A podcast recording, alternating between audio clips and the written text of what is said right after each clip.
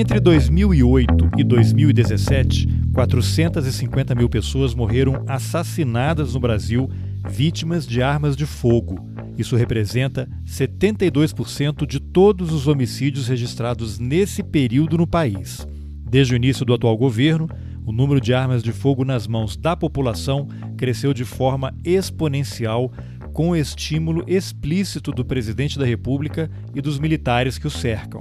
Uma série de portarias, decretos e normas para diminuir fiscalização, controle e restrições para a compra de armas e munições vêm sendo baixadas desde 2019, sem discussão no Congresso e, muito menos, com a sociedade. E a quem interessa armar a população?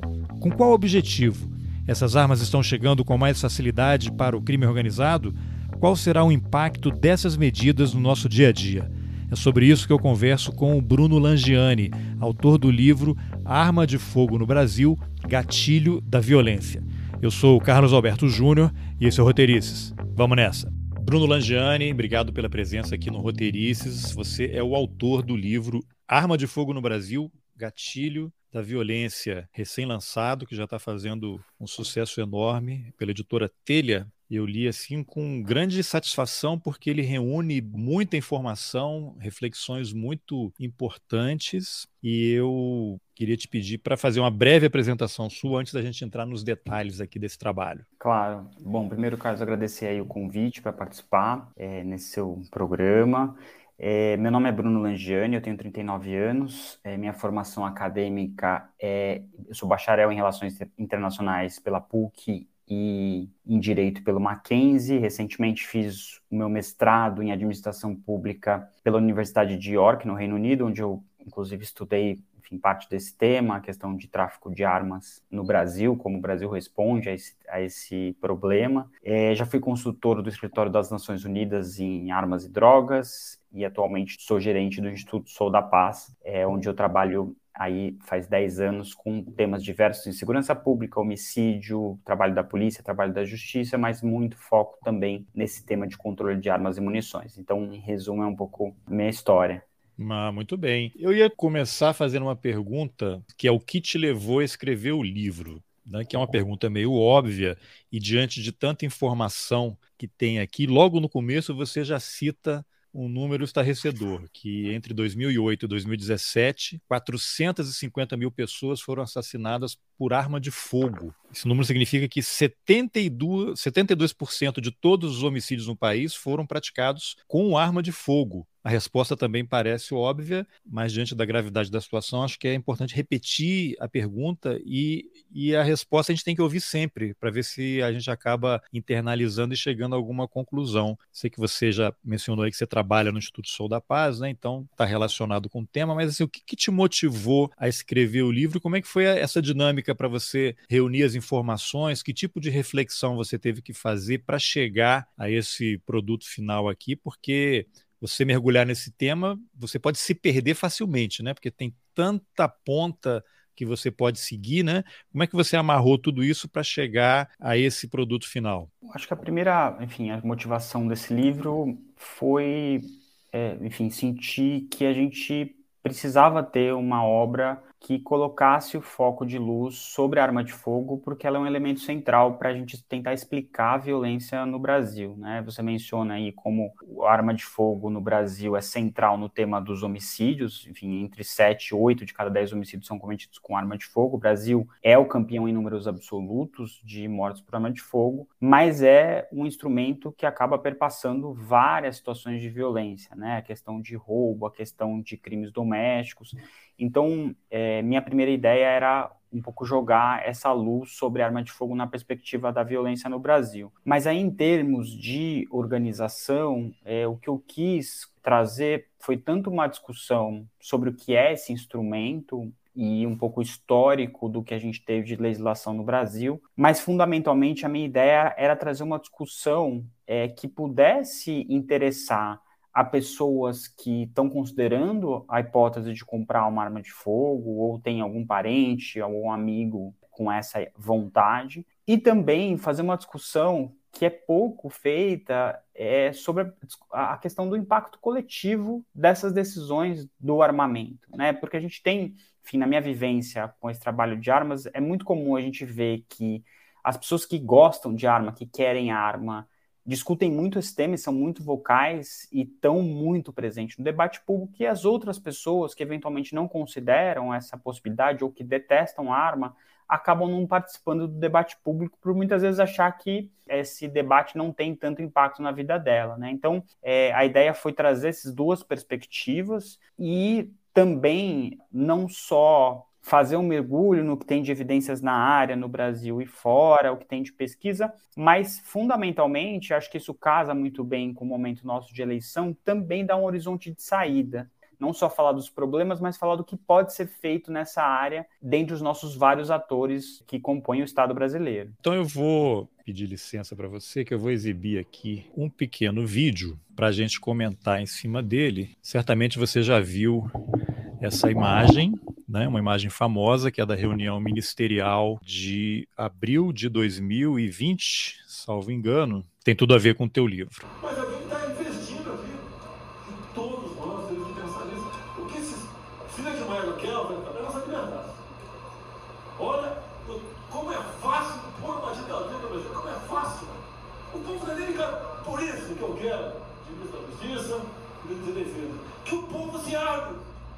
que é a garantia que não vai ter um filho da puta aparecer para impor uma ditadura aqui.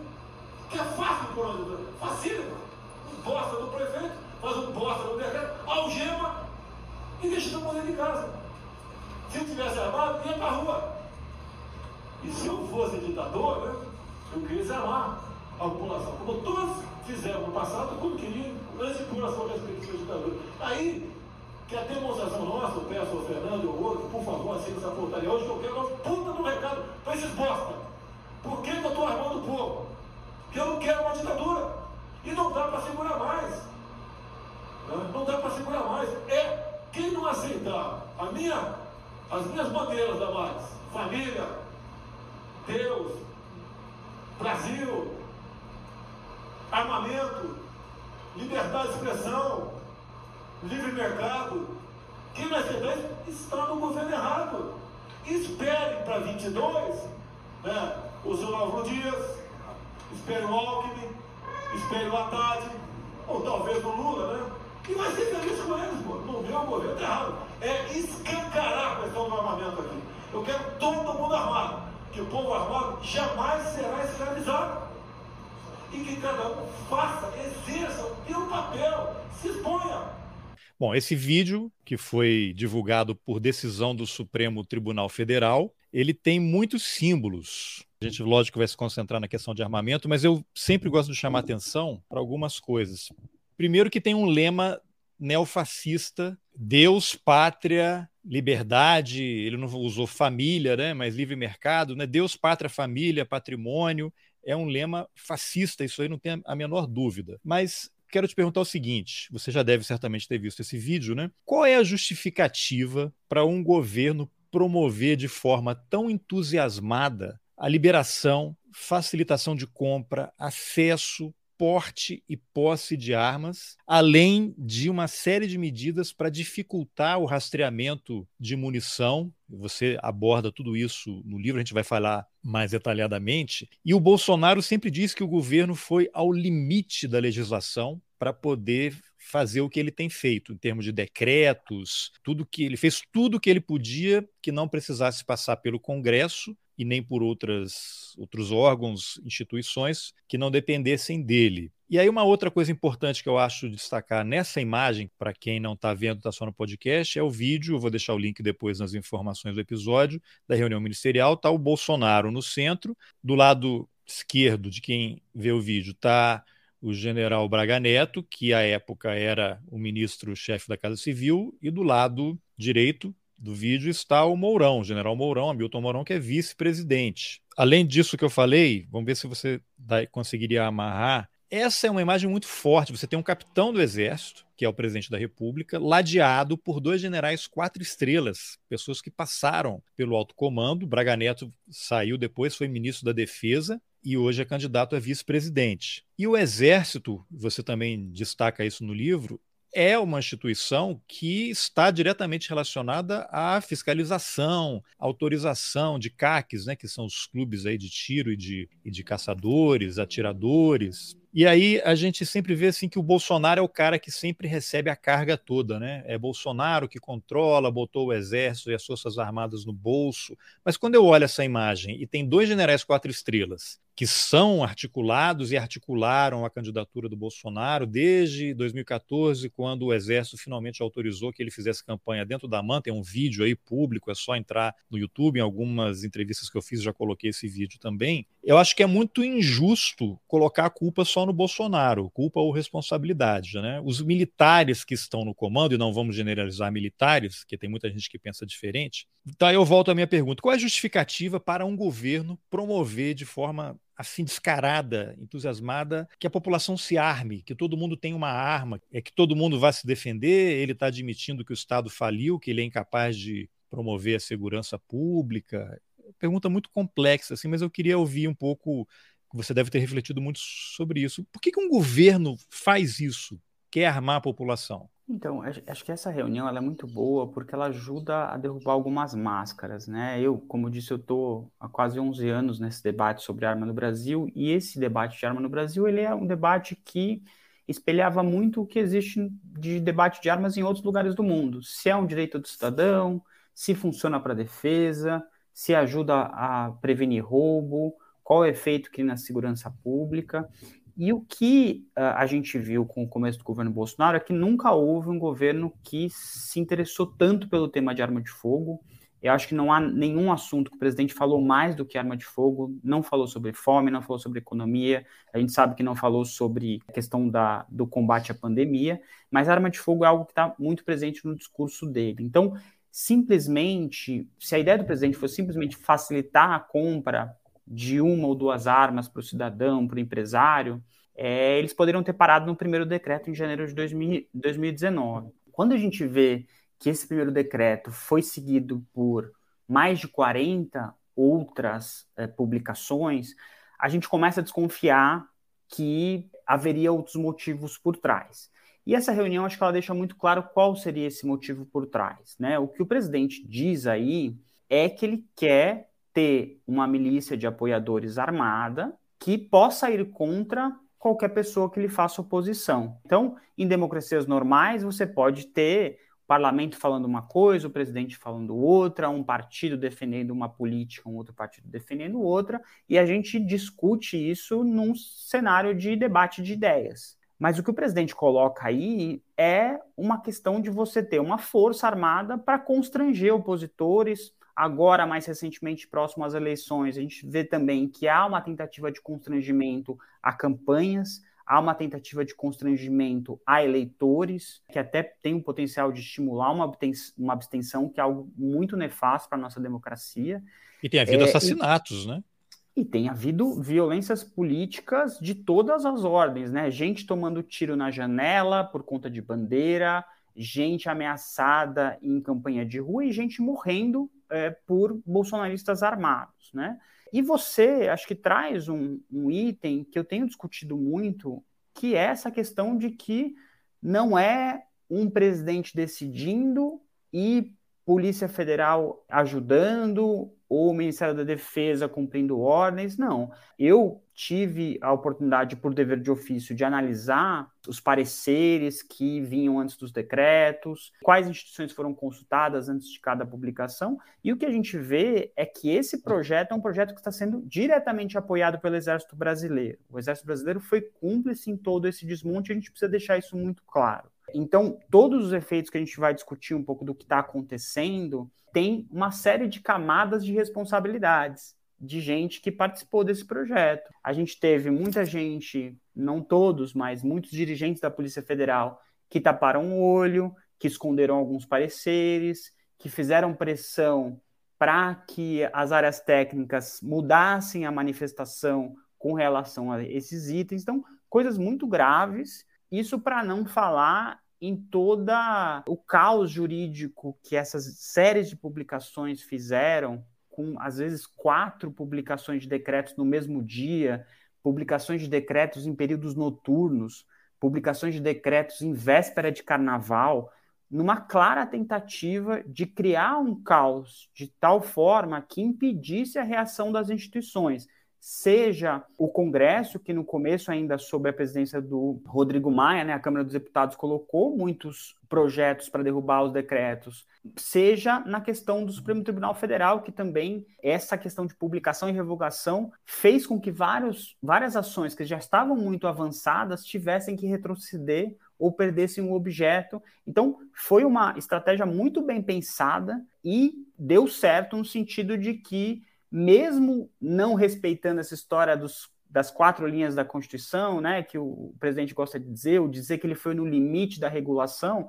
a gente sabe que o presidente legislou por decreto, fez concessões que a lei não fazia, deu permissões que a lei vai totalmente proibir. E não por outra razão, a gente está vendo agora tudo que foi levado a julgamento ou que foi levado à votação sobre esse item, o governo perdeu 100% o que mostra como isso foi feito aí totalmente à margem da lei. Tá. Agora, Bruno, no, seu, no primeiro capítulo, só uma coisa que você mencionou, né, em relação a outros países, nos Estados Unidos, por exemplo, tem gente que está lá na, na, Constituição, né? Direito à defesa, isso é uma coisa muito complicada lá, mas você tem um número enorme de pessoas nos Estados Unidos que considera o direito de ter arma um direito divino. Acham que a Constituição, os Founding Fathers, como eles costumam dizer, receberam, né, como se fosse os mandamentos, uma coisa religiosa que extrapola e muito e gera muita confusão. Agora, no primeiro capítulo do livro, cujo título é O Problema Está Armado no Brasil. Talvez valha você detalhar um pouquinho o que, que você aborda nesse capítulo, mas acrescentando uma confusão que o Bolsonaro faz desde o começo, que é citando a questão do Estatuto do Desarmamento de 2003, e ele usa isso de uma forma errada para deliberadamente enganar as pessoas, né? Porque o plebiscito ele foi para uma coisa que era em relação à venda, né, de armas no Brasil, mas ele distorce para que eh, o argumento dele seja atendido. Né? O que, que você poderia falar se, se o problema está armado no Brasil amarrando com essa distorção feita pelo Bolsonaro. Então, esse capítulo eu conto um pouco né, da história, enfim, da arma de fogo, como surgiu, né, que, enfim, é um instrumento que surgiu aí de fato para poder ferir e matar com é, melhor eficiência possível. Eu conto um pouco de por que que o crime é, comum ou a criminalidade profissional, vamos dizer assim, tem interesse no uso da arma de fogo, né? Então, como isso acontece, e faço um panorama aí sobre a legislação, especialmente porque a gente tem aí é, não só o presidente, mas uma indústria de armas muito forte no Brasil que tem um interesse muito grande em tentar criar alguns mitos ao redor desse tema. Então, muita gente só lembra do Estatuto do Desarmamento para essa questão do referendo que você menciona, de 2005, ou a questão da campanha de entrega voluntária de armas, que também começou oficialmente após a aprovação do Estatuto em 2003. Mas é importante a gente dizer que o Estatuto do Armamento é uma lei que regula a vida útil da arma do começo ao fim. Né? Ela fala sobre regras de marcação, regras de marcação de munição e rastreabilidade, detalha a competência de cada órgão, traz uma série de crimes que não existiam no Brasil. Então, crimes sobre tráfico internacional de armas não existia no Brasil, o Estatuto do Armamento que traz isso. Traz outros crimes para mau uso de arma, então essas pessoas que dão um tiro na rua é, ou que eventualmente têm uma arma e não guardam bem, uma criança pega e fala também sobre a questão do fim da vida útil dessa arma. Então, acho que esse é uma primeiro, um primeiro detalhamento do que a gente precisa dizer do Estatuto do Armamento no Brasil. A questão do referendo foi colocar em votação um artigo do Estatuto para as pessoas poderem dizer se elas gostariam ou não que as armas continuassem a ser comercializadas no Brasil. A maioria da população votou para que a comercialização continuasse existindo e o que tem se dito, né, o que os grupos pró-armas, esses políticos acabam trazendo como mentira, é dizer que, primeiro, que esse referendo foi para aprovar ou não aprovar o Estatuto do Desarmamento, algo que não é verdade, né, foi colocado especificamente um artigo, ou dizer que o Estatuto do Desarmamento proibiu as pessoas de terem arma em casa, ou de comprarem armas, ou que eventualmente o Estatuto fez com que todo mundo que tivesse arma em casa tivesse que obrigatoriamente entregar Então, isso nunca existiu, né? O que o Estatuto do Armamento trouxe foi quem quer comprar arma vai ter que cumprir alguns requisitos, que são bastante razoáveis e até menos exigentes do que alguém que vai fazer um concurso de banco do Brasil, por exemplo. Então, a pessoa tem que apresentar um antecedente, é, é, não ter antecedente criminal, apresentar um atestado psicológico, apresentar um atestado técnico de que sabe manusear essa arma, sabe como usá-la com segurança, e aí, a partir daí, ela pode comprar essa arma justificando é, a necessidade. E o que houve foi abrir a possibilidade de um canal para que quem não quisesse ter arma tivesse um incentivo para entregá-la, né? Então muita gente que herdou a arma de um avô, herdou a arma de um pai, estava com essa arma em casa sem saber o que fazer, o governo dá um incentivo, entendendo que mais armas em circulação causam mais violência. Mas é bom dizer que até as pessoas que tinham registro vencido, que não tinham registro da arma, quando o estatuto foi aprovado, houve um grande período de vários anos de anistia permitindo que essas pessoas, inclusive, registrassem, legalizassem essa arma sob a égide do Estatuto do Armamento. Né? Então, esse é um ponto bem importante, porque muita gente ainda acredita nesses mitos aí de que a votação foi sobre toda a lei, ou que foi o Bolsonaro que permitiu as pessoas a comprarem armas, e na verdade, a gente, se a gente for olhar nos últimos 30 anos, nunca foi proibido para as pessoas comprarem armas, só mudou os requisitos do que se é exigido e o estímulo, né? Um presidente que defende abertamente que todo mundo se arme. É, você vê o gente... exemplo, né? Exatamente. Gente... Aí com o Bolsonaro, enfim, você tem um afrouxamento muito grande, e mais do que isso, a gente tem o garoto propaganda da indústria mais presente da história do país, né? Alguém que frequentemente estimula os cidadãos a fazerem a compra de arma, e mais grave que isso, em muitos casos, é, estimulam que eles tenham um comportamento violento nessa esfera política. É, e não só ele, porque eu, eu monitoro por questões profissionais o, as redes sociais do Eduardo Bolsonaro. Se você entra no Instagram dele, todo dia tem ele falando de arma, ele está permanentemente indo a clubes de tiro, aí tem lá ele fazendo ataques simulações, ele puxando arma em várias situações, aí mostra quantas balas acertou no rosto, no peito da pessoa, e sempre tem o instrutor do lado que ele faz uma pequena entrevista com o cara, e a, a pergunta sempre é para que a resposta seja uma defesa da arma, que a pessoa tenha arma, e sempre tem também mulheres. E um discurso dele que assim, que só a mulher armada será capaz de impedir uma violência doméstica de impedir o assédio de um ex-namorado, do ex-companheiro, e falando que as mulheres devem fazer treino de tiro, andar armadas, e, e, aí os instrutores citando diversas situações em que o fato da mulher estar armada salvou a vida dela, o que não é verdade. Então, no capítulo 2, isso foi só um, um parênteses, que, que o título, cujo título é Brasil e a engrenagem de morrer pessoas. Aí tem aqui um item que eu achei muito interessante que eu, que eu separei. Você tem muitas pesquisas que você cita no livro mostrando que o fato de a pessoa estar armada não tem nenhuma relação com diminuição da violência, diminuição de morte, diminuição de assalto. Pelo contrário, todas as pesquisas realizadas mostram que o resultado é o contrário. Aqui você cita um, um estudo do IPEA de 2016, mostrando foi feito com cruzou, cruzaram informações de qualidade das escolas e taxa de homicídios em 81 municípios brasileiros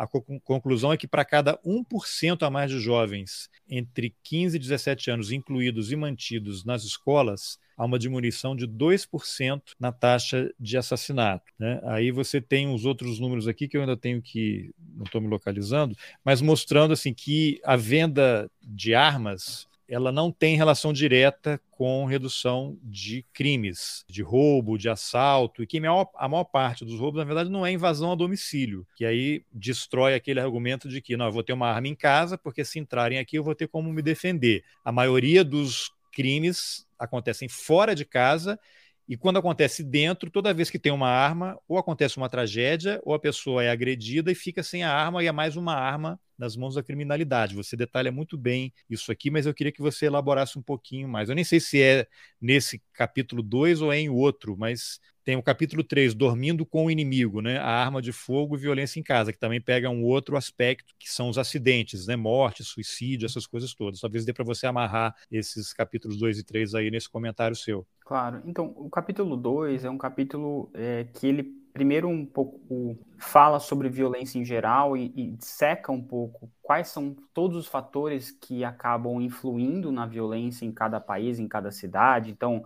questões sobre idade, distribuição uh, de gênero na população, questões de fatores educacionais, como a questão do mercado de droga impacta ou não na violência. Então, locais, por exemplo, que têm uma disputa muito grande por pontos de venda de droga, como a gente pode citar o Rio de Janeiro, ou locais como São Paulo, em que você tem uma facção que é monopolista, então não tem disputa por pontos de droga, questões de renda, questão de investimento em repreensão é, ao crime, né, as políticas de segurança, e por fim eu vou fazer uma análise do que existe em termos de pesquisa no Brasil sobre armas e violência, mostrando que a maioria das pesquisas publicadas aí em, em, revistas acadêmicas sérias mostram que uma maior difusão de armas aumenta essa letalidade violenta, então estou falando aí de homicídio, de latrocínios, lesões corporais seguidas de morte, e ao mesmo tempo elas não trazem nenhum efeito para essa questão do crime patrimonial que muitas vezes é, é a principal aí, principal argumento para a compra dessa arma. Então eu vou comprar uma arma para afastar o criminoso da minha casa. E como você bem disse, é, a gente tem aí o,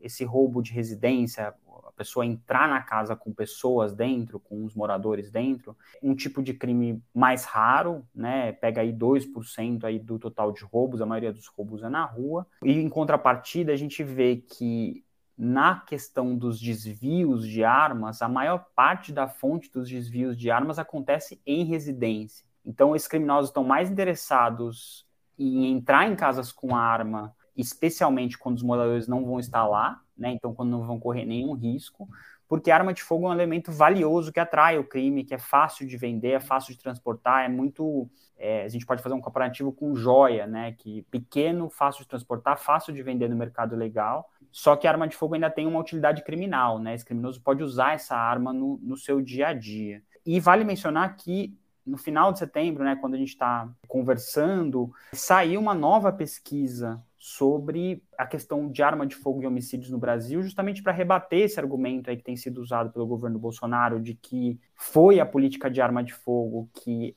reduziu o homicídio no Brasil. E o que essa pesquisa, que é também do Daniel Cerqueira, mostra é que, na verdade, a gente deveria ter reduzido muito mais homicídios se não fosse a entrada dessas armas. Então, ele tenta quantificar quantas vidas adicionais a gente teria salvo se não fossem essas armas entrando em circulação e mostra que desde 2019 a gente poderia ter salvo aí pelo menos mais 6 mil pessoas se não fosse essa liberação desenfreada de armas de fogo no país, né? Então, interessante desse capítulo é que ele faz uma conversa adulta sobre o tema de violência, né? Não dá para pegar a violência e falar não, olha, o homicídio reduziu porque você teve a implantação dos BAEPs em São Paulo, ou reduziu só porque tem o PCC como monopólio. Essas coisas elas são multicausais, a gente precisa entender quais delas participam nessa composição do aumento ou da queda da violência e com qual responsabilidade, né? Então, tanto as pesquisas no Brasil quanto fora mostram que essa maior difusão de arma de fogo aumenta as mortes é, violentas. É, tem até um, um outro número que eu separei aqui, que é uma pesquisa, agora eu não me lembro o nome da pessoa, talvez você lembre, né? Tem uma antes aqui que você fala sobre o economista Tomás Conte, né, que fez um levantamento das pesquisas nacionais e internacionais sobre temas de arma de fogo entre 2012 e 2017, concluiu que 90% delas contrariam a tese de que ter mais armas nas mãos da população faz reduzir a criminalidade. Segundo o levantamento, em cada 10 pesquisas acadêmicas do período, nove concluíram que a quantidade de armas tem efeito direto sobre os índices de violência em uma localidade. Mais armas, mais violência. Aí tem um outro parágrafo aqui, que eu não sei se é do estudo dele também ou do. Enfim, depois você me corrija aí. Mas a análise de dados de 33 estados. Foi nos Estados Unidos nos Estados Unidos. Revelou que, que 10 anos depois de ampliar o porte de armas na lei, houve um aumento de 13% a 15% nos crimes violentos. Os estados que nunca adotaram leis permitindo o porte de armas, por sua vez, tiveram redução de 42% nos crimes violentos. Onde o porte de arma foi legalizado, houve também um aumento nas ocorrências de crimes patrimoniais como furto e roubo. Bom, eu uso essa informação aqui para tentar puxar para o Brasil, e já que estamos no momento eleitoral, eu vi outro dia na propaganda eleitoral o candidato vice-presidente Braga Neto, esse mesmo general que estava nesse vídeo aí, vou mostrar de novo aqui, ó, ele está ladeado, Braga Neto aí, né, à direita do Bolsonaro, à esquerda de quem está assistindo. Ele mostrou no programa eleitoral uma série de quadros, tabelas, gráficos, mas o resumo da fala dele era que em, em quatro anos, quase de governo Bolsonaro, a redução houve uma, uma redução de mortes, de crimes violentos, maior do que nos oito anos do governo Lula e, e nos seis da Dilma. Né? Ele quer dizer, resumidamente, que o Bolsonaro, ao liberar e estimular o uso de armas, promoveu uma redução no número de homicídios. Né? Que todo ano sai aquele número, né? 60 mil homicídios no, no Brasil no ano e tal.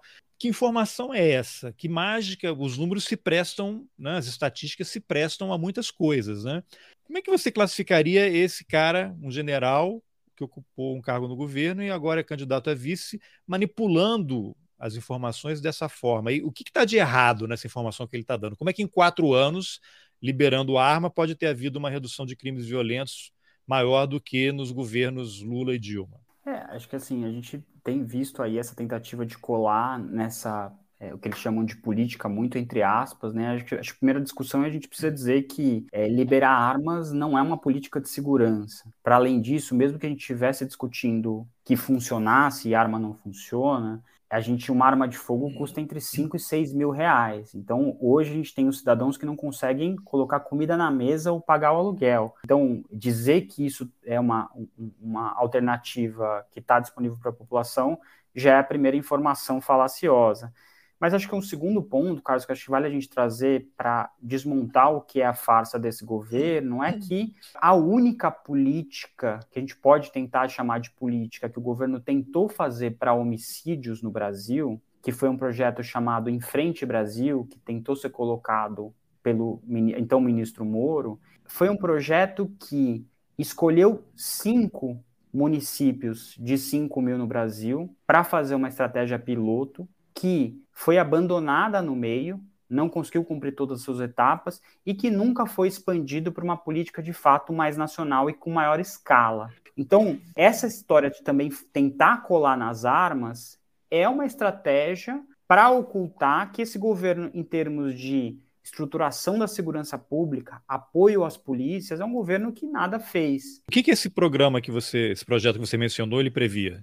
Ele previa, enfim, uma fase de investimento policial, então mandar a Força Nacional para essas localidades, tentar estruturar as polícias civis, dar mais reforço para as polícias civis esclarecerem homicídios e ter uma parte social de investimento em juventude, etc. Eles só conseguiram fazer essa parte policial, mesmo nesse, escolhendo só cinco cidades, nem todas elas conseguiram reduzir os indicadores. E esse foi um programa que foi abandonado depois da saída do, do, do Moro. Então, é, vale a gente chamar atenção para isso, porque o governo tenta esconder que ele não fez nada de, de prático em termos de políticas e instrumentos que de fato reduzem crime. Então, esse governo ele surfa né, em uma redução que começa antes do que o governo Bolsonaro, a gente teve uma trégua muito importante que aconteceu em facções criminosas após 2017, que foi um ano muito atípico em termos de criminalidade.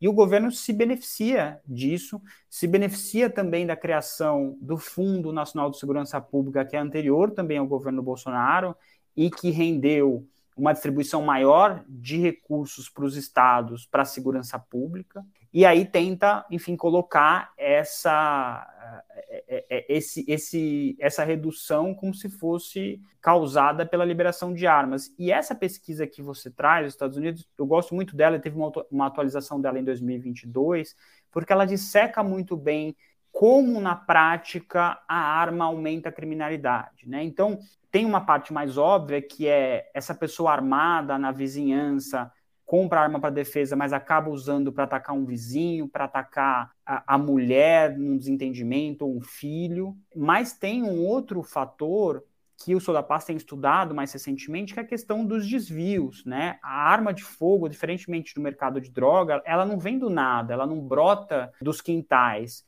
A arma de fogo ela sai da indústria.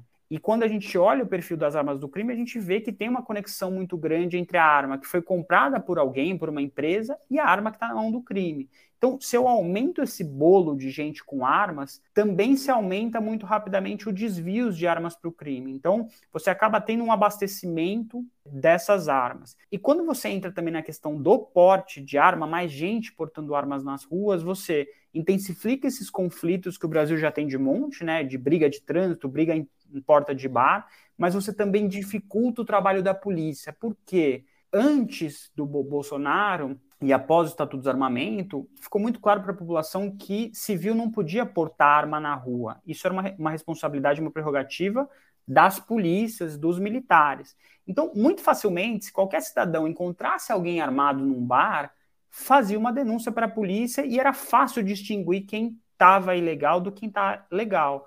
Agora, com um monte de gente com porte de arma legalizado, você tem muito mais dificuldade para a polícia fazer essa triagem no dia a dia, inclusive para fazer o seu trabalho diário. Tenho dito e a gente tem visto uma série de casos aí de polícia que vai é chamado para resolver uma coisa que era aparentemente banal, né, uma briga em casa, uma briga numa festa, e que agora é recebida armada porque tem mais gente com arma de fogo. Né? Então, esses três fatores eles acabam contribuindo para uma piora muito grande na segurança pública. E, e essa pesquisa é, dos Estados Unidos mostra é, bastante isso e o peso aí de cada um desses impactos. É, agora, ainda continuo curioso assim, a mágica que o general Braga Neto fez para explicar isso, porque tem um outro elemento, não sei se você ia mencionar, no meio, mais ou menos metade, talvez um pouquinho mais do governo Bolsonaro, teve um, aconteceu uma coisa que foi a pandemia. As pessoas pararam de sair, diminuíram, né?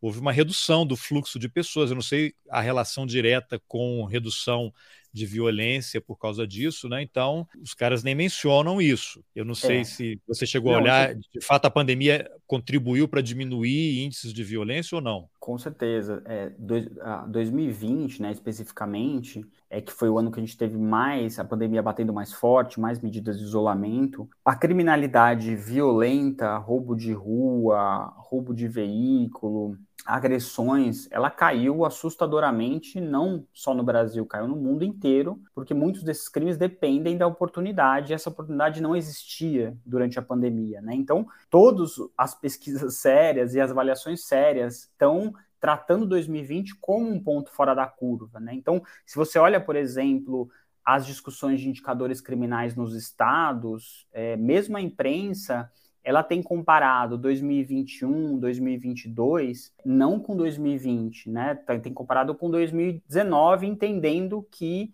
esse é um ponto fora da curva. E o que o governo, enfim, gosta de esconder também é que, da perspectiva desses crimes domésticos, né, especialmente o feminicídio, é, que você mencionou, dessa, dessa questão de muitos pró-armas falando que a arma defende a mulher, a maioria desses crimes acontece por conhecidos, por companheiros, por ex-companheiros, e acontece dentro do lar. Então, a pandemia também ajudou, em muitos casos, a prender o agressor junto com a vítima e diminuir o número de denúncias nesses casos. Né? Então, a gente também tem esse fator de como a pandemia afetou uma subnotificação das ocorrências por vítimas que não podiam pegar o telefone ao lado do agressor para fazer uma, uma denúncia. É, então ele se apropria aí desse fator, embute aí nesses números, e aí quem não, não, não conhece e não consegue fazer uma associação fica sem saber. Agora, uhum. capítulo 3, Dormindo com o inimigo, arma de fogo e violência em casa, que é um pouquinho isso que você acabou de falar. E aí você tem o capítulo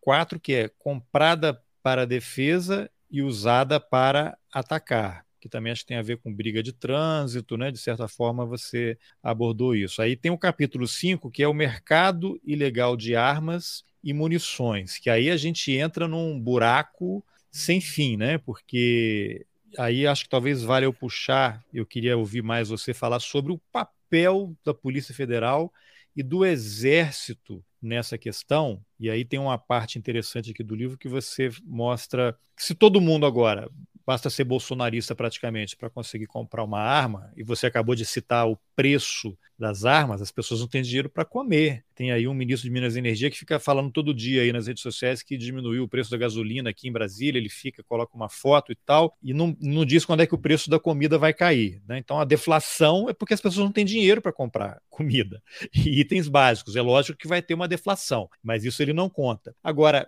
por que, que o exército. Assim, aí eu não tô. Não, não, vou nem entrar na questão de conivência, ele pensa igual o Bolsonaro, o Bolsonaro é o comandante em chefe das Forças Armadas, um manda, o outro obedece. Eu acho que o, os militares eles também são servidores públicos, eles estão sujeitos à legislação e punição, prevaricação e outras coisas. O cara está vendo que há uma norma inconstitucional tentando ser implementada via decretos e regulamentos internos e, e não faz nada, ele se omite e outro dia, acho que tem uma, duas semanas, saiu uma notícia de que o Exército adiou para janeiro um, um, algum tipo de fiscalização que ele fazia e que ele deveria fazer, ia ser agora em outubro, e ele de novo deixou. Eu fiquei, mas o que, que é isso? Ele está querendo facilitar armas, porque vai ter um dia, no dia da eleição, agora domingo, as pessoas vão invadir sessões eleitorais e vão destruir urnas. O que está sendo armado, né? O que justifica o exército dizer que não pode fazer o que ele sempre fez e jogar? O que, que aconteceu no exército que não pode? E por que afrouxar a fiscalização? Colocar lá um. Você até usa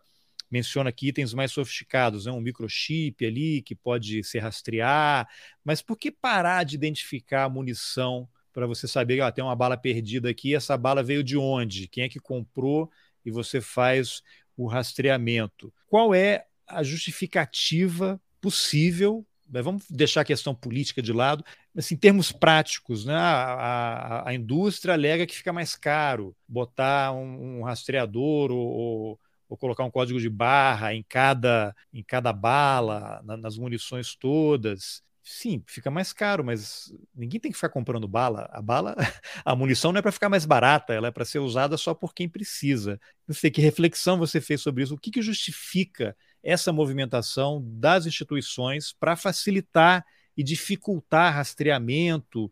E você menciona também que a grande maioria dos desvios de armas são é, da polícia, né? Batalhões de polícia, do exército, tem sempre algum militar envolvido, aí você começa a estabelecer conexões com o tráfico internacional de armas.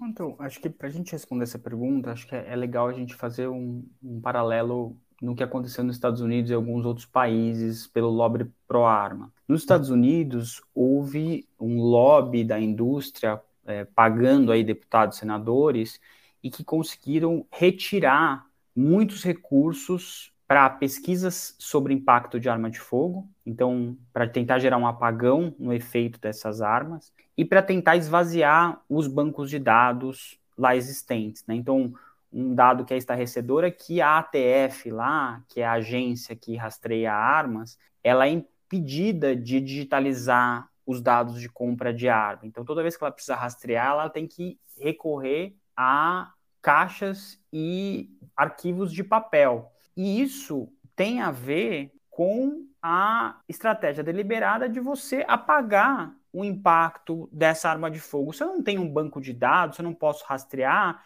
eu não consigo dizer quantos por cento dessa arma do crime veio, na, veio da mão de um colecionador. Eu não consigo dizer quantos por cento vieram de um desvio de batalhão. Eu não consigo dizer que essa munição que está sendo usada foi desviada por quem, né? E com isso você também apaga qual é a participação da indústria de armas na criminalidade. Então, para Taurus e para a CBC é muito conveniente que você não tenha dados, não tenha rastreabilidade, não tenha pesquisa para dizer como as nossas pesquisas que foram lá cavar dados, ir atrás, digitalizar livros, para dizer que tem 70% em alguns estados de armas da Taurus no crime, né? Então, conseguir trazer essa informação do global nos permitiria, se a gente fosse um país um pouco mais sério, chegar na Taurus e falar, olha, se você tem 70% de armas no crime, esse 1 bilhão que você faturou com venda de armas, você vai ter que me pagar X% em impostos, como a gente cobra da indústria do tabaco, por exemplo, né, que é um ótimo paralelo. Se é uma indústria que causa gastos públicos e efeitos negativos para quem fuma e para terceiros, a gente precisa exigir uma compensação. Então, acho que esse é um primeiro ponto importante. O segundo ponto é que nos parece que há uma tentativa de facilitar algum tipo de criminalidade organizada. Por todas as óticas que eu olho essas liberações, não faz nenhum sentido você liberar 30 armas, 30 fuzis para um CPF, podendo ser fuzis da mesma marca, mesmo calibre e mesmo modelo. É, só, dá, só, mais... só, só, cita como é que é, qual, era, qual eram os limites antes do governo Bolsonaro e hoje como é que tá? Como é que ele foi aumentando e hoje qual é a situação? Eu quero, nunca tenho, nunca tive uma arma, agora eu quero ter uma arma. O que, que eu posso ter, trazer pra, lá no mercado de armas e trazer para casa? Então, é, acho que vale a gente dividir isso em duas categorias. Para o civil, que era o caminho mais comum de ir na Polícia Federal e pedir um registro, em geral, se liberava até duas armas por pessoa e 50 munições por ano por cada arma. Com Eu tinha Bolsonaro, que dar alguma justificativa? Tinha que dar justificativa de necessidade para compra e seguir todos os requisitos do estatuto. Mas Com aí bastava Bolsonaro... dizer: não, eu me sinto.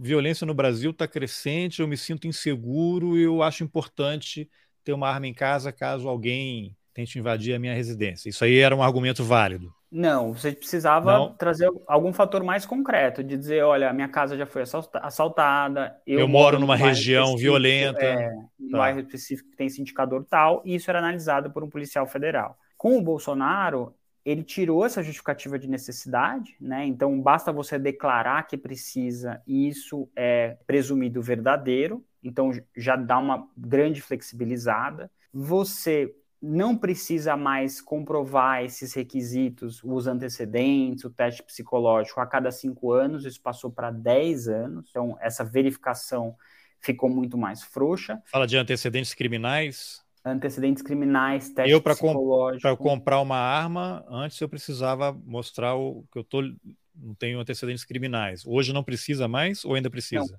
Não, você precisa, mas antes você tinha que renovar esse requisito a cada cinco anos. Então, você, Carlos, se você nesse meio período brigou com um vizinho, tem um BO lá no seu nome, você está sendo investigado, quando você for quando você ia renovar, você perdia esse registro. Agora, isso ficou a cada 10 anos, o que é uma verificação bem mais difícil. Para uhum. além disso, as quantidades mudaram. Hoje, esse civil que vai na Polícia Federal pode comprar até seis armas e 200 munições por arma por ano. E o tipo de arma que, a, que o civil podia ter também mudou muito. Né? Antes, o que era liberado era um revólver 38, um revólver 32, uma pistola 380, e agora o Bolsonaro é, considerou como permitida armas que eram de uso da polícia. Então, ponto .40, 9mm são todas armas hoje que você pode comprar, mesmo na Polícia Federal. Para os CACs que se registram no Exército, esses atiradores, colecionadores, caçadores, aí o descontrole foi total. Né? Já era um, grupo que poderia ter arma de calibre restrito, mas se liberou outros tipos de armas mais potentes para eles, como fuzis. De antes, um atirador esportivo que tivesse muitos anos de prática, que competisse nacionalmente, ele poderia ter até 16 armas, mas o que está começando ia poder começar com menos, com quatro armas. Hoje em dia, todo atirador esportivo que se registra já chega com o teto de 60 armas. O cara já chega podendo registrar 60 armas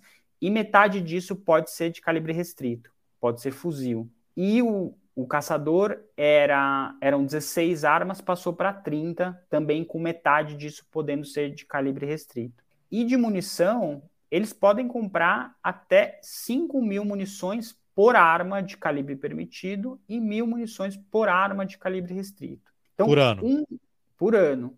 Um atirador esportivo que comprou o máximo, ele pode comprar até 180 mil munições por ano. É muito tiro, você... né? É muito tipo. E para você, a gente, é legal a gente dar perspectiva para as pessoas. O estado do Rio de Janeiro, que é um estado que prende muita munição, quando apreende muita munição, apreende 400 mil munições. Então, imagina que um CPF hoje o Bolsonaro e o Exército autorizaram que ele tenha 180 mil munições. E é óbvio, e a gente avisou que isso aconteceria, que isso está sendo totalmente instrumentalizado pelo crime organizado. Né? Então a gente tem hoje, toda semana, eu vou mencionar só um caso, um caso no Rio de Janeiro, de um CAC, que comprou 26 fuzis iguais e estava repassando para o Comando Vermelho e comprou todo esse limite de munição de fuzil e de pistola e estava repassando para o Comando Vermelho. Era um CAC então, laranja do tráfico. Um CAC laranja. Mas a gente tem visto até casos de faccionados, né, de integrantes de facção criminosa com lista extensa de antecedentes criminais que vão no exército apresentam um atestado falso e que conseguem se registrar e ter toda essa benesse de comprar arma, comprar munição, fazer recarga de munição em casa. Ou seja, então, era um então cara que, indo lá para poder solicitar, ter um carimbo, uma autorização, deveria ter ficado preso na Exatamente. hora, ele simplesmente consegue uma, uma um autorização. Outro, outro teve um período, entrevistei um rapaz de São Gonçalo, no Rio de Janeiro, um motoboy, que foi renovar a carteira de motorista e foi preso. Era, ele tinha agendado no Detran, o Detran avisou, checou que tinha um mandado de prisão, depois foi provado que ele era inocente, mas ele ficou meses e meses preso por uma acusação falsa, porque ele foi lá no Detran renovar. Ele é preto e pobre. Então, isso aí já fala muita coisa. Então, isso aí mostra o que também? Que não há mais fiscalização. Não apenas se autorizou, se facilitou, mas como pararam de, de fiscalizar. É, a gente, a gente é, tem o pior dos mundos hoje, né, Carlos? A gente fez um afrouxamento gigantesco, liberou um monte de arma de calibre restrito para centenas de milhares de pessoas. E na parte da fiscalização, tirou-se dinheiro do Exército, o orçamento que o Exército tem hoje para fiscalizar mais lojas, mais clubes e muito mais pessoas é menor do que ele tinha em 2018. Os sistemas que a gente tinha para controle de bancos de dados só pioraram de lá para cá e as polícias estaduais, que é quem faz a maior parte do processamento de crimes no Brasil, né, polícia militar, polícia civil, que registra roubo, que registra homicídio, que registra os crimes que a gente chama de crimes mais comuns, não tem acesso a esses bancos de dados. Então, é uma estratégia deliberada de desmonte para de fato a gente não ter é, controle. E eu vou te dar um caso assim prático para a gente mostrar como isso impacta o dia a dia. A gente teve um caso de um CAC em São Paulo que já tinha sido preso por ameaçar a esposa com a arma na cabeça e por agredi-la no Mato Grosso do Sul. Ele foi preso naquela época. Na época, a delegada apreendeu duas armas e mandou um ofício para o Exército pedindo o cancelamento do registro dessa pessoa. O Exército cancelou o registro depois de vários meses. Esse cara foi solto, mas o exército não mandou apreender todas as armas que tinha no acervo desse cara. Então cancelou o documento, mas não recolheu as armas. O que, que aconteceu?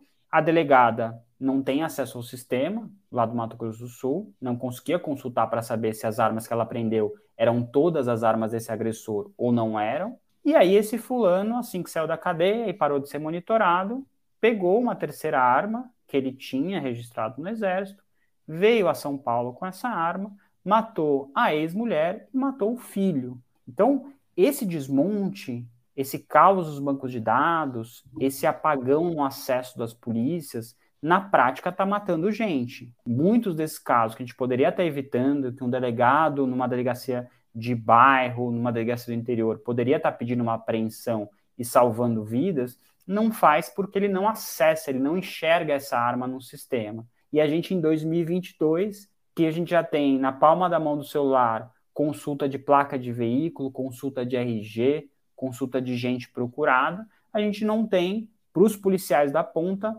um instrumento para fazer fiscalização da ferramenta que mata 45 mil brasileiros por ano. Né? Então é uma loucura o que a gente está vivendo hoje, e é por isso que a gente precisa denunciar e também indicar o que precisa ser feito para o futuro. Bruno, vocês, no, no, ou o Instituto, ou você, por conta das pesquisas, chegou a fazer ou tentar algum contato com as fabricantes, com a Taurus, com, com a CBC, tentou algum tipo de informação deles, o que, que eles argumentam? Porque eu, eu fico imaginando o, o Bolsonaro e esses generais aí que estão com ele, é, foi da cabeça deles que tomaram essa decisão de facilitar aquele vídeo que a gente viu no início. Bolsonaro quer montar uma milícia porque acha que o comunismo vai invadir o Brasil, então o pessoal tem que se proteger. Isso acho que é um lado da questão, mas o outro você tem uma questão do capital mesmo, do dinheiro, né? Os caras querem vender mais, não importa para quem. Quem monta uma, eu podia fazer pão, vou montar uma padaria, mas não, eu acho que eu vou fazer armas o objetivo de todo o negócio é vender mais, atingir mais mercado. E no caso de armas, você não quer saber. Não, eu não vou vender só para a polícia, vou ter uma fábrica que vai fornecer para a polícia, ela vai ser rastreável, vai ter o número de série. Então, se achar uma bala em qualquer lugar do mundo, vai ter lá um chipzinho que vai saber, vai mostrar qual foi o trajeto que ela percorreu desde que saiu aqui da fábrica até estar na cabeça de uma vítima em algum lugar Eu não sei, você tem alguma informação sobre os argumentos da, das empresas? Já tentaram contato? Porque ele, eles pressionam também, fazem lobby para não ter rastreamento, para facilitar. Sim, eles querem vender. E, e, e se 70% está na mão do crime, eu não vejo. Eles deveriam estar preocupados com isso também, né? Ou não? É, eu, eu acredito que sim. A gente já conversou uh, e já teve acesso a um pouco à argumentação que eles usam para o exército para não ter regulação e, e o argumento principal que eles usam é a questão de custo. Mas até esse... tem... munição tem que ser barata, né?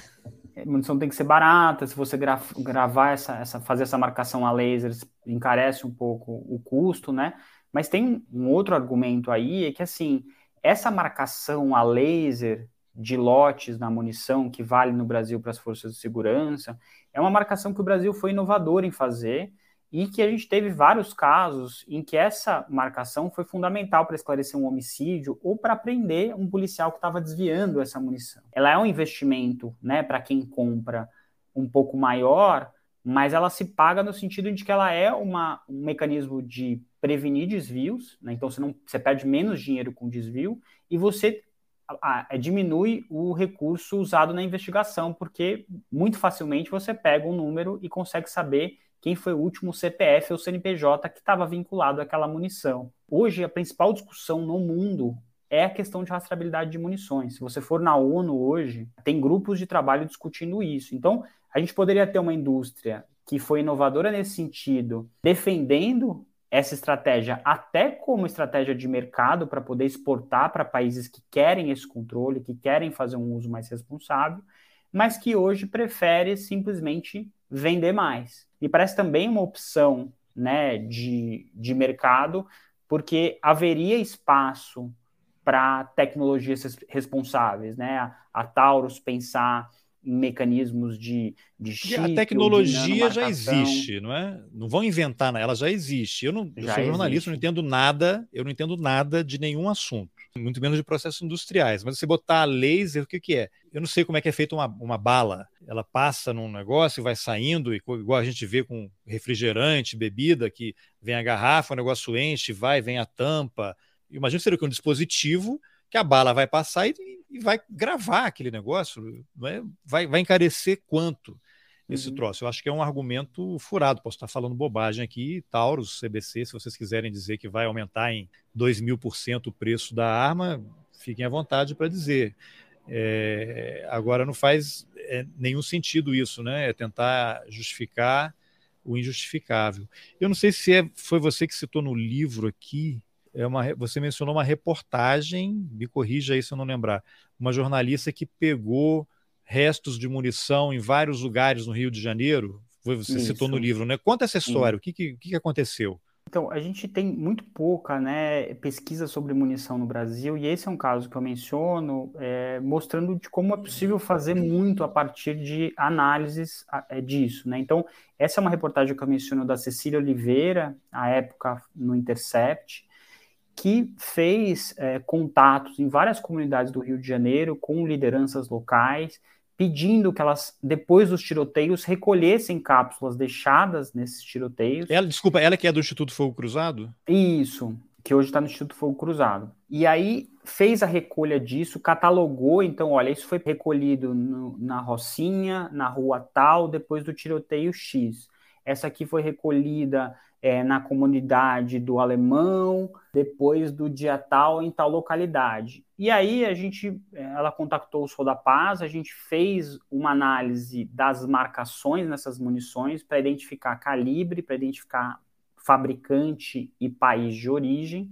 Mas essa não e tinha nada que permitisse a rastreabilidade, tipo código de barra, alguma coisa assim. Então, a, maioria das munições, elas é, no mundo, elas vão ter só uma marcação na estampa do colote, na bundinha dela, que é onde percute. Bate e, o gatilho ali. Né? Isso. Então, essa marcação, muitas vezes, ela já permite identificar fabricante, país e pelo menos o ano de fabricação. Essa marcação adicional do Brasil, ela é uma marcação de código de rastreabilidade. Então, você tem aí um, um código aí com cinco dígitos que te permite aí saber para quem, quem comprou. Então, ela é um passo a mais. Nessa análise dela, ela encontrou munição brasileira da CBC, algumas com esse código de rastreabilidade, outras não. é, munição da Bósnia, munição dos Estados Unidos, munição da Rússia, e permite fazer uma análise aí para a gente dizer, olha, as munições do fuzil do tipo AK estão vindo do leste europeu.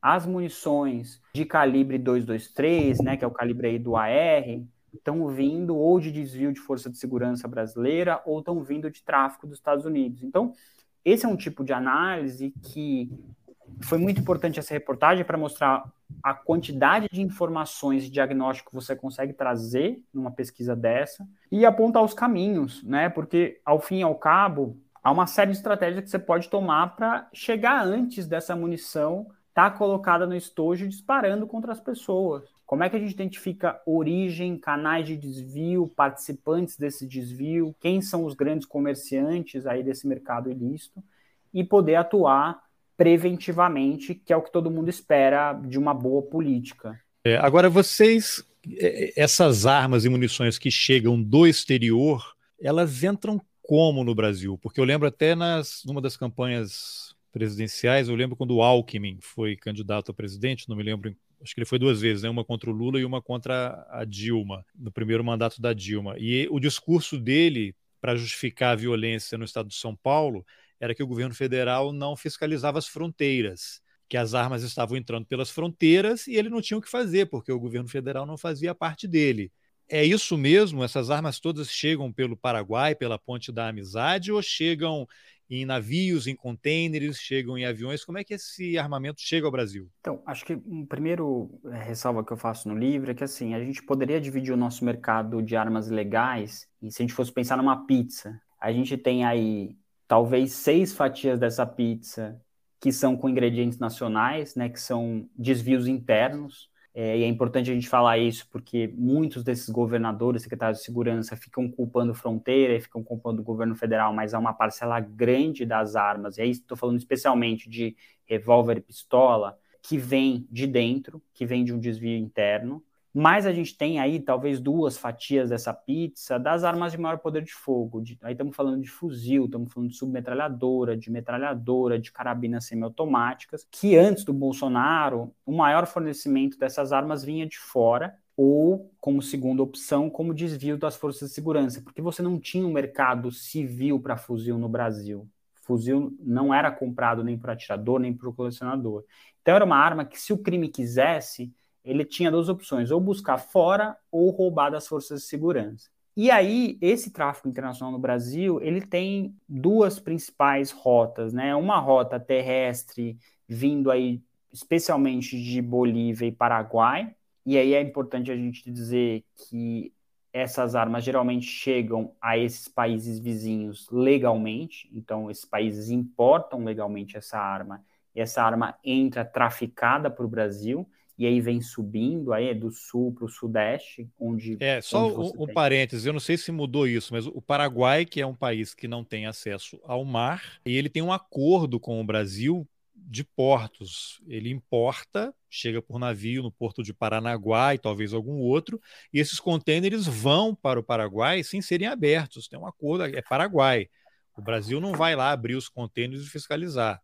Talvez essa seja uma rota possível para a entrada de qualquer tipo de coisa para o Paraguai. Né? Desculpa aí, fechando parênteses. Então, aí a gente tem esse, esse, essa importação legal do Paraguai é, por várias vias, né? Tem tanto por via aérea quanto por via marítima, é isso que você está mencionando. E aí, essa arma desviada para o Brasil, a gente consegue identificar essa rota porque em muitos casos essa, essa arma chega ainda marcada com o código de importação do Paraguai, então a gente tem certeza que essa arma passou por lá. Ou e foi interceptada tem... antes, né? Ou nem chegou Ou lá. Foi interceptada antes.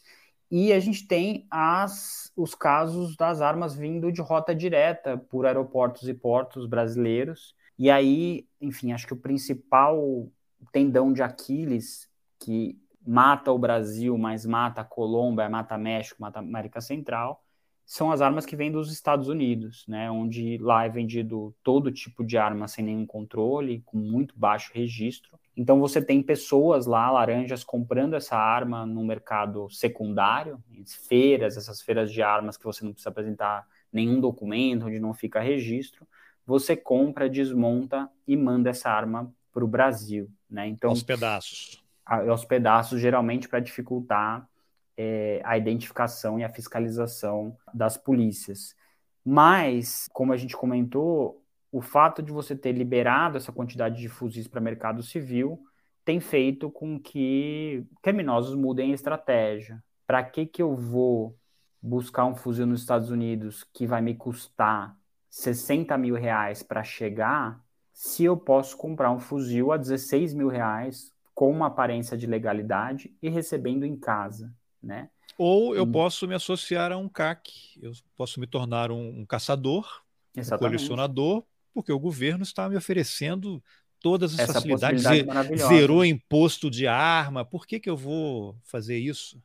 Então, e aí eu posso dizer que eu comprei o limite das armas e munições, estava levando para casa e olha só, fui assaltado no meio do caminho, levaram tudo.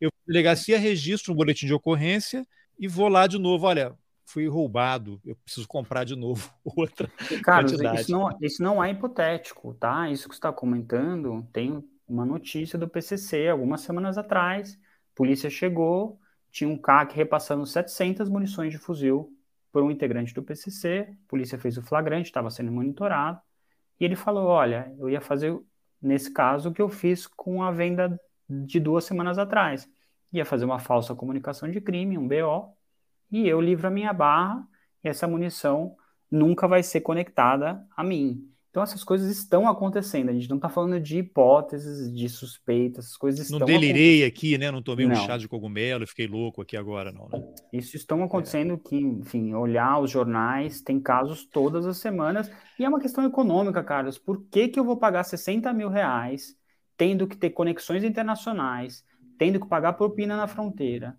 Correndo o risco de pegar uma pena maior de tráfico internacional, porque a prisão é por mais tempo, se eu posso contratar um CAC laranja e ele comprar 30 fuzis para mim por um terço do preço. É uma avenida que o governo deu de bandeja para todo tipo de grupo criminoso, inclusive barateando o acesso para a gente fazer um retrofit nas armas do crime no Brasil. Antes, só facções mais estruturadas tinham acesso a fuzil porque era muito caro você tinha muitos casos aí, mesmo em assalto a banco, grandes quadrilhas, o pessoal alugando o fuzil, porque era caro. Agora você tem a possibilidade aí do meu fuzil minha vida, né? Até grupos menores podendo se armar disso. Então, pelo nosso monitoramento, está mudando o perfil da arma do crime, né? Não está só tendo um aumento de apreensão de arma no crime, mas está se trocando o revólver 38 por uma pistola 9mm, está se trocando uma espingarda 12 por um fuzil, porque isso está mais acessível,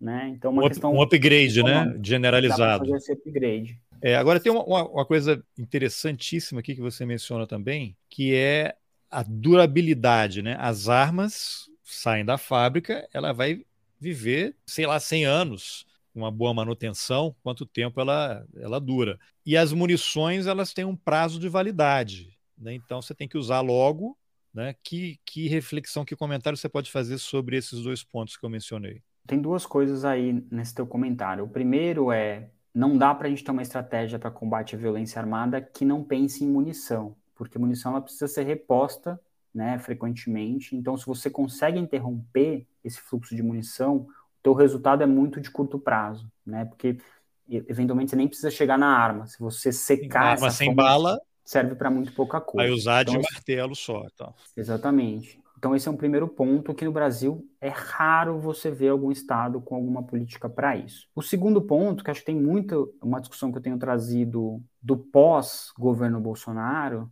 que é uh, a gente pode reverter todos os decretos, é muito fácil revogar, mudar e voltar a um status quo anterior, parar de liberar arma de uso restrito para civil.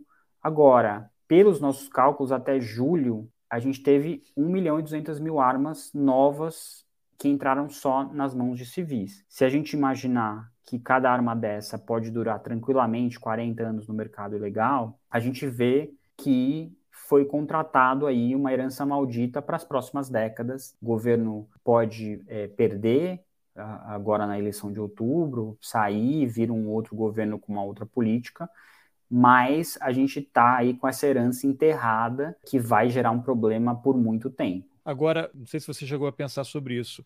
Essa flexibilização toda de legislação, decretos, regras, coisas internas, o governo está dentro da lei. Ele está fazendo o que ele acha. O, o presidente tinha esse discurso, então ninguém pode dizer que foi enganado por ele. Existe alguma possibilidade, alguma coisa de, em termos de punição para quem facilitou esse processo? Porque não basta o decreto, a gente está vendo que tem uma, é meio uma sabotagem em relação à fiscalização, ao controle, além da facilidade toda legal prevista por esse arcabouço jurídico que foi montado pelo, pelo governo. Eu acho, aí é uma opinião minha, eles estão conduzindo um crime, tem um crime em andamento ao colocar a arma na mão das pessoas, porque as pessoas não são elas que têm que promover segurança pública. O Estado é que está aí eleito, organizado em sociedade para fazer isso.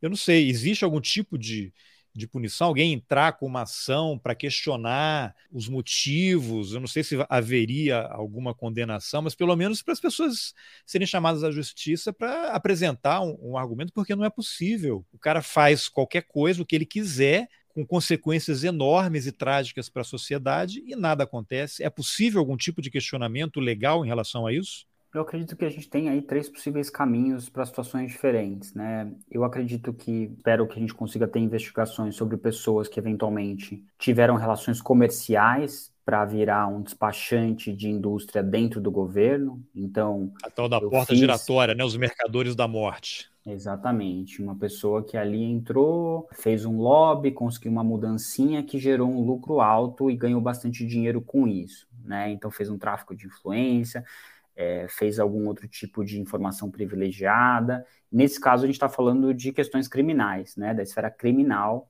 e eu acho que vai ter investigação, e se houver, vão puxar fios sobre isso. Há um segundo elemento que já está tendo processos e que o Sodapaz tem acompanhado e alimentado com informações, que é a questão da análise administrativa. Né? Então, existem aí alguns processos do Tribunal de Contas da União, justamente nessa linha que você fala. O governo pode mexer no regulamento de armas, desde que ele não vá contra a lei. Mas para cada política dessa, a administração, a lei administrativa exige que você tenha justificativa técnica, análise de impacto, e nada disso ocorreu nesses decretos e essas portarias. Então, é possível que a gente veja aí generais do Exército tomando multas, sofrendo punições por conta desse descontrole total, de ter feito mudanças sem nenhum cuidado com possíveis impactos. E eu acho que o Brasil vai caminhar para isso também, que tem um terceiro nível de responsabilização, que é uma responsabilização civil por conta de custos, né? São questões de reparação. Então, eventuais dirigentes que trabalharam nisso, é, indústrias que fizeram esse fomento, serem chamadas a pagarem a conta do hospital, a pagarem a conta da previdência, dessas mortes que podiam ser evitadas e não foram, dessas pessoas que ficaram incapacitadas para trabalhar e o Estado está tendo que pagar uma, uma aposentadoria, isso também são coisas que a gente tem a possibilidade no direito brasileiro e já foi feito aí para outras indústrias, como eu mencionei anteriormente da indústria do tabaco. Agora, você tinha mencionado antes, eu ia perguntar e esqueci. Vocês olharam as justificativas das instituições para esse afrouxamento. Em relação ao Exército, o que, que eles alegaram para justificar essa facilitação toda? Tem algum item assim que te chame a atenção? Eu acho que tem alguma coisa, por exemplo, para é, desburocratização da indústria, de conseguir aumentar a competitividade, né? Esse, esse tema que você falava, por exemplo, dessa notícia que o Exército jogou para janeiro, a questão de controle de importação de armas, tem a ver com uma incapacidade deles conseguirem examinar os, produtos e dar um laudo com relação a isso. Mas né? não é algo Mas... que eles sempre faziam, que eles sempre fizeram? Já não é o trabalho fizeram. deles? Sempre fizeram. E, é... e exército usar argumento econômico, não sei se é exatamente atribuição dele, né? Eles têm que se ater é. à questão da arma, da munição, e não, ah, porque isso aí é o Paulo Guedes, que talvez Exato. tenha que não, responder. E, né? e, a discussão do Exército Central é saber qual é o impacto disso para a segurança pública, qual é o impacto disso, inclusive, para a defesa nacional. Porque se a gente imaginar aí, esse, a gente está falando aí de facção criminosa interessada em roubo a banco, a droga, mas a gente pode ter grupos interessados em derrubar um governo, em tomar uma instituição pública. Então aí a gente entra numa esfera de defesa nacional E se não é o exército pensando nisso, quem estará pensando nisso, né, Carlos? Então, é, essa parte, quando a gente entra nesse estudo de impacto para segurança pública e defesa, aí a gente não vê nada, ou quando vê, são argumentos aí é, roubados de panfleto de indústria pro-armas, e não necessariamente dá para a gente chamar isso de uma análise técnica. Por isso que é interessante quando vai para o TCU, é, aí de fato é feita uma análise muito ampla, consulta a vários parceiros, a várias polícias, e me parece que isso vai caminhar muito mal para essas pessoas que participaram dessas mudanças, né? Enquanto está no uba do governo, popularidade alta, tá tudo legal. Na medida em que tem a possibilidade de uma troca de governo, talvez as blindagens e as proteções caiam e algumas gavetas passam a ser abertas, né, Carlos? Bom, tem um, um, outro item aqui, que talvez o último, depois você me diz se tem algum outro que a gente deixou de fora, né? Mas você aborda também bastante, que é uma coisa muito importante, como é que o fato das pessoas terem arma em casa, aumento de suicídio, acidentes, uma criança pega, toda semana tem uma notícia aí, né? Outro dia foi um garoto aí que deu um tiro no carro e matou o tio, irmão que mata irmão. E aí eu tenho filhos e eles vão brincar na casa dos amigos. Eu não sei se esse cara lá tem uma arma e o filho dele, que é amigo do meu filho ou da minha filha, sabe onde está a arma e resolve mostrar. Né? Eu lembro que eu tinha um, eu tenho um conhecido que era é, policial e ele relatando uma conversa com um cara dizendo assim: não, lá em casa eu tenho arma, meu filho sabe onde está, mas ele não mexe. Aí esse cara que é policial falou: então você vai me desculpar, mas seu filho não é normal. Porque qualquer criança, adolescente, souber que tem uma arma, ela vai querer olhar, é da natureza humana, curiosidade. Homem, especialmente se for menino. Especialmente homem, né? Então, e aí você elenca também várias pesquisas aqui em, em alguns países, mostrando como é que o fato de não ter uma arma pode ajudar a reduzir, porque quem é que vai se matar com uma faca, ou como o Onix Lorenzoni falou uma vez quando era ministro, ah, ninguém já viu alguém se matar com um liquidificador, o liquidificador sozinho não faz nada, quem puxa o gatilho não é a arma, é a pessoa, né? Argumentos totalmente sem sentido, né? A pessoa está no impulso, está com depressão, está em sofrimento, ficou irritado, vai em casa, pega uma arma, se aquela arma não está, ele vai pensar duas vezes ou vai dar um soco, né? Uma coisa menos letal. O que, que você poderia comentar para a gente talvez fazer um, um, fecho aí, se tiver faltando alguma coisa, você menciona, é, é, em relação a suicídio e, e, essa violência doméstica, né, com tragédias que acontecem. É, acho que você toca nessa questão dos acidentes, né, é, que vitimizam especialmente crianças, mas não só. A gente tem visto maridos limpando arma, atingindo alguém na cozinha, né, acidentes de vários tipos. Mas esse é um caso que a gente tem aí esse, essa questão de auto engano aí de muitos proprietários de arma dizendo não, eu, eu, eu falo pro meu filho sobre a arma, eu escondo muito bem dele, ele sabe que é perigoso e não mexe. E na prática a gente vê que, enfim, especialmente os meninos têm uma curiosidade que é um imã com relação a isso, e que eles não têm ainda desenvolvido uma capacidade de autocontenção. Então é por isso que os acidentes atingem especialmente os meninos, e a gente tem visto toda semana, né? E você diz muito bem, a gente hoje está no momento do Brasil. Na minha época, meu pai dizia, quando eu era pequeno, ia brincar na casa de alguém, ele estava preocupado em saber se tinha algum adulto para olhar. Né? Agora a gente tem que estar tá preocupado em saber se há algum adulto para olhar e se nessa casa tem alguém com arma, né? Porque o número de casas com armas cresceu muito. É, vou só Na citar, questão... desculpa, um, um hum? exemplo aqui. Um dos meus filhos tem uma colega de escola que a foto do perfil do pai do grupo de WhatsApp é ele com uma espingarda. Meu filho adora, eles se adoram, são super amigos na escola, vive pedindo para ir lá. Eu não vou deixar meu filho ir lá. A foto do cara é ele segurando uma espingarda. Então, desculpa, mas aqui. Não, e é justamente isso, né? A gente teve um caso aí, o ano passado, de uma menina foi buscar brincar dentro do condomínio na casa de um, uma outra colega que os pais tinham várias armas, frequentavam um clube de tiro e ensinavam o adolescente a atirar. E aí, nesse contexto, o adolescente pegou uma arma e acabou atingindo essa amiga. É, você tem aí duas famílias destruídas e uma vida perdida de forma totalmente banal. E no suicídio, é, a gente vê que não é uma questão de que a pessoa que quer se matar vai se matar de qualquer jeito, né? Como você bem disse, os estudos de suicídio mostram que impulso suicida vem de forma inesperada e muitas vezes tem um período muito curto. Bate um desespero por conta de dívida, por conta de uma briga familiar, e é, a presença da arma, ela não precisa de nenhuma preparação, né, para suicídio, não precisa de nenhuma técnica. Qualquer pessoa sabe que a arma dispara apertando o gatilho. Tanto é verdade que a gente, para fazer pesquisas, para entender a existência de armas legais e ilegais em algum local, o proxy, a medida que é usada internacionalmente em pesquisas, é porcentagem de suicídio com arma de fogo.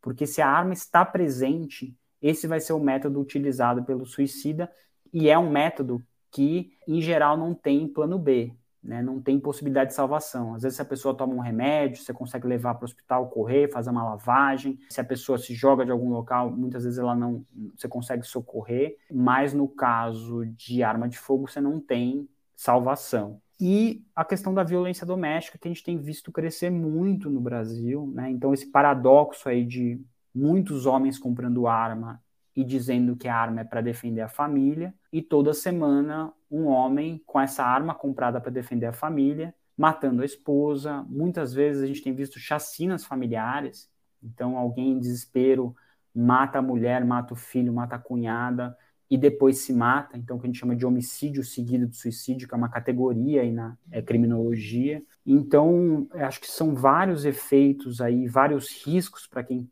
está pensando e quer fazer essa escolha de comprar arma que a gente precisa discutir e fazer uma, uma análise desapaixonada, né? Eu, eu, coloco no começo do meu livro que eu não sou uma pessoa que sou contra a arma, que defende o fim das armas de fogo de maneira. É, você fala, o livro não é um livro contra armas. Não é um livro contra armas. Eu já atirei, conheço gente que tem arma. Não é sobre isso. A discussão é para a gente entender o que que essa decisão representa da perspectiva do dono da arma, do familiar, do dono da arma e da perspectiva coletividade, do vizinho, da pessoa na escola do seu filho, o que, que isso impacta para o mundo em que nós vivemos. Então, um pouco essa é a perspectiva da onde eu escrevo, e acho que nem faz sentido a gente ficar nessa discussão de gostar ou não gostar de arma. Faz sentido a gente discutir o que, que isso traz de impacto nas nossas é, vidas. A arma é um fato da vida, ela está aí, uhum. como é que vamos lidar com ela?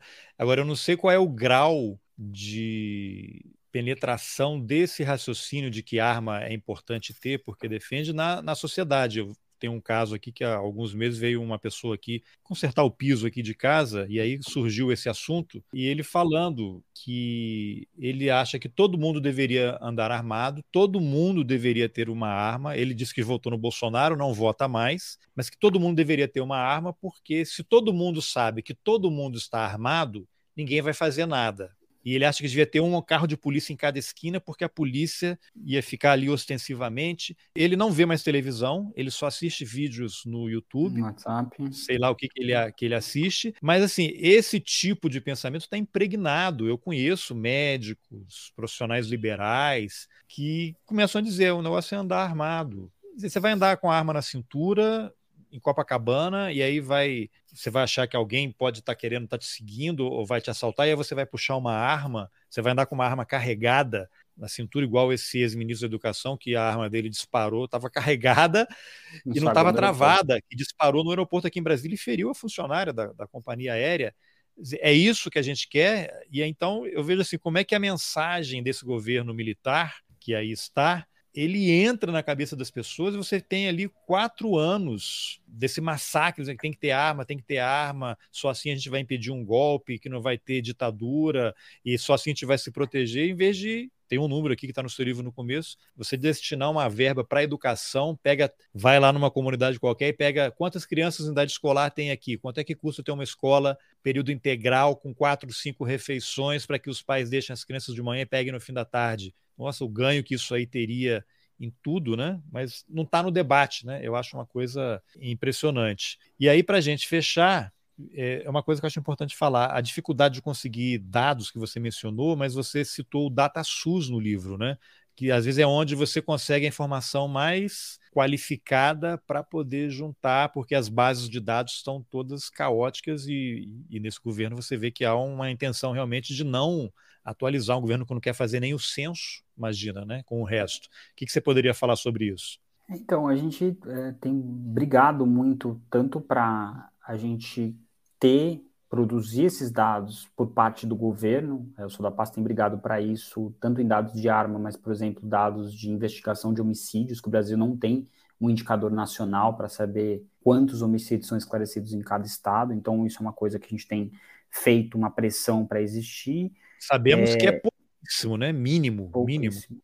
Pouquíssimo. É, em alguns estados, enfim, Rio de Janeiro, por volta de 15%, mostrando a gravidade e como isso retroalimenta um ciclo de violência. É, e o DataSUS hoje, enfim, é um dado que tem algumas peculiaridades, a gente consegue usar para algumas coisas, não consegue usar para outras. Para a questão de acidente, suicídio e morte violenta por arma de fogo, ele é bem importante, tem uma série histórica longa, é, mas ele é insuficiente, né? A gente, enfim, precisa ter mais informações produzidas também pelo campo da segurança, informações padronizadas, e na lacuna, o Instituto da Paz tenta fazer o que é possível para a gente conseguir ter alguma informação de como, por exemplo, acontecem os desvios de arma de fogo, se é mais em furto de residência, se é mais empresa de segurança privada, a gente tenta suprir essa lacuna, entender de onde estão vindo as munições que estão sendo usadas no crime, mergulhar em processos judiciais para saber como é a rota desse tráfico internacional, quem está participando, tem gente da polícia, não tem gente da polícia,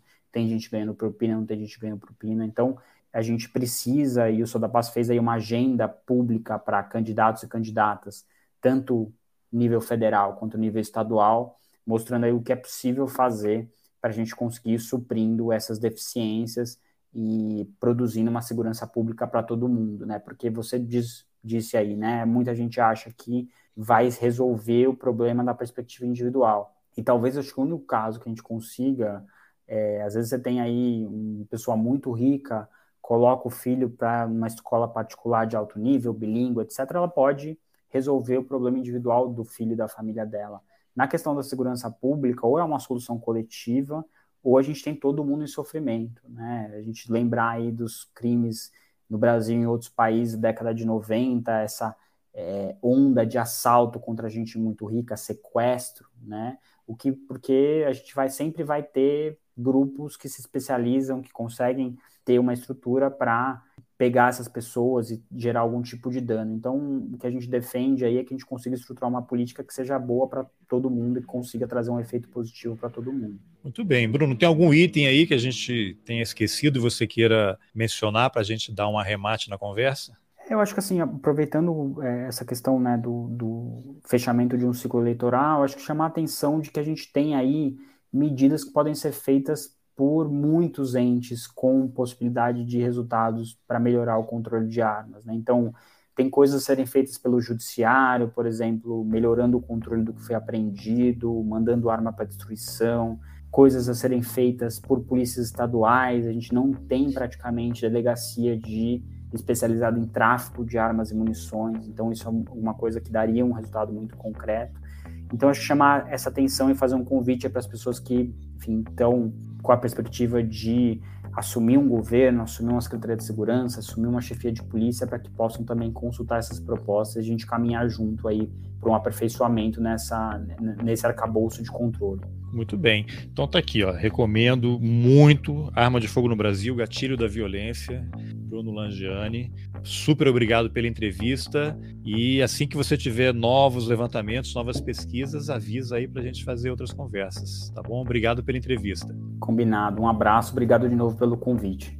Bom, essa foi a entrevista que eu, Carlos Alberto Júnior, fiz com Bruno Langiani. Se você gostou, compartilhe nas suas redes sociais, nos seus grupos de Telegram, de WhatsApp, mande o link por e-mail. Se o seu tocador de podcast permite avaliar o Roteirices, vai lá, dá cinco estrelas. Isso ajuda muito a levar o Roteirices para mais gente. E se você acha importante apoiar o jornalismo independente, considere a possibilidade de contribuir com o Roteirices. É possível colaborar pelo Pix, pelas plataformas Apoia-se e Catarse e também pelo YouTube. Os links estão nas informações do episódio. E agora eu aproveito para agradecer as apoiadoras e apoiadores: Carolina Guiar, Guilherme Ravazzi Rui, Jorge Félix, Nilson Figueiredo Filho, Tereza Moraes, André de Castro, Kleber Santos, Mônica Castro, Lucas Marquesi, Massal Otsuka, Edinaldo Almeida, Sean Donley, Igor Zeredo de Cerqueira, Cleiton Netes, Aline Marinho, Humberto Francelino, Jorge Balbino Júnior, Felipe Vanisca, Eduardo Kramer Góes, Rosana Minilo, Cláudia Reis, Avelino Ferreira, Ângelo Meneghello, Guilherme Rebonato, Letícia Alves Vieira, Maurício Silva, Frida, Ione Bagatini, Robert Klink, Letícia Santinon, Ana Paula Magalhães, Claudinei Silvestre, Evandro Souza, Luiz Henrique Moreira, Douglas Cardoso, Arnaldo Galvão, Júcio de Moraes, Marcos Vinícius de Moraes, Maria José Willumsen, Alfredo Siluso Júnior, Caio Chaves, Célia Ali, Noelle Silva e Luciana Klink. Muito obrigado. As artes que ilustram os episódios do Roteirices são da Tite. Por fim, eu lembro que o Roteirices agora tem um canal no YouTube. Entra lá, assine e compartilha. Essa entrevista com o Bruno já está lá. Obrigado pela companhia e até o próximo Roteirices. Valeu!